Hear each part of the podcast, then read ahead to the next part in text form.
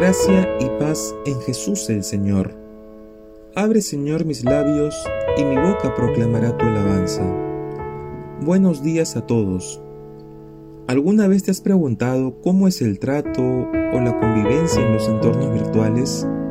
Por ejemplo, ¿cómo nos tratamos nosotros o cuál es el trato que tienen nuestros hijos en los videojuegos o en las redes sociales?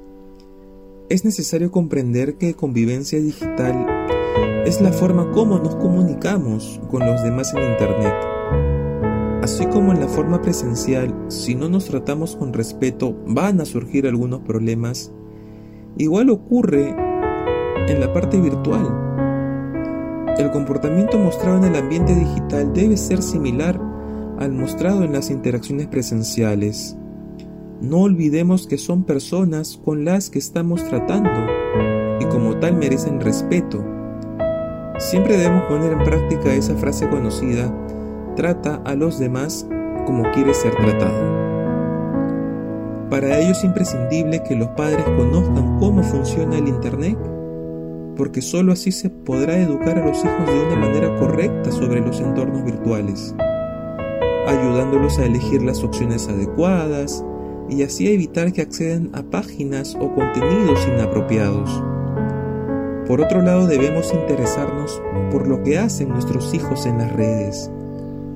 Que ellos sepan que estamos pendientes, no como una forma de vigilancia, sino como una manera de protección contra terceras personas que quizá tengan malas intenciones y sobre todo, en familia hay que establecer un horario para acceder a los dispositivos electrónicos.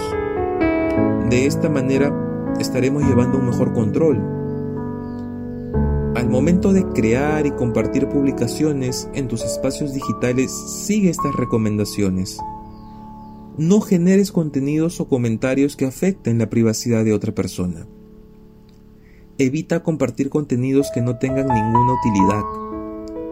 Antes de publicar algo pregúntate, ¿es importante? ¿Tiene alguna utilidad? ¿Ofende a alguien? Deja de seguir páginas que utilicen un lenguaje inapropiado Denuncia los contenidos ofensivos. Para ello usa las diferentes herramientas de reporte que cada red social dispone.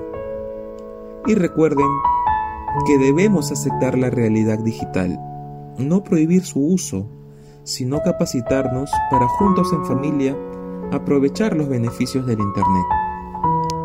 Gracia y paz en Jesús el Señor.